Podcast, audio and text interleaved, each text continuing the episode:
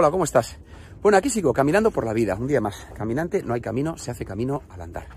Mira, hoy con muchas ganas de compartir contigo una reflexión que tiene que ver con la importancia de ser tenaz en la vida.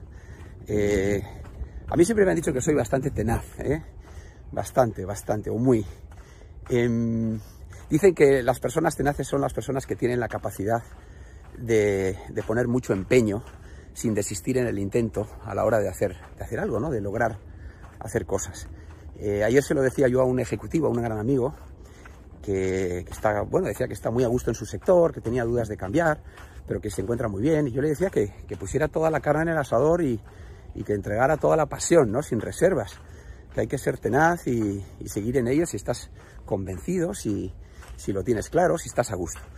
Y me venía ahora la idea que, que también me he encontrado en muchas ocasiones, ocasiones en algunas personas que son muy tenaces, que a veces se puede cometer el riesgo de, caer en la obstinación, ¿eh?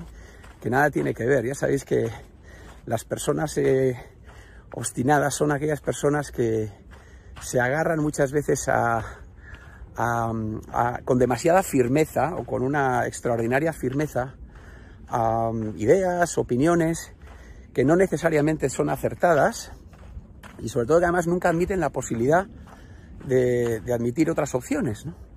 Y cuidado con esto, ¿no? No confundir la tenacidad con la obstinación. Ese es, eh, la línea está fina, ¿eh? Muchas veces. Cuidado, cuidado las personas que sois muy, muy tenaces, muy...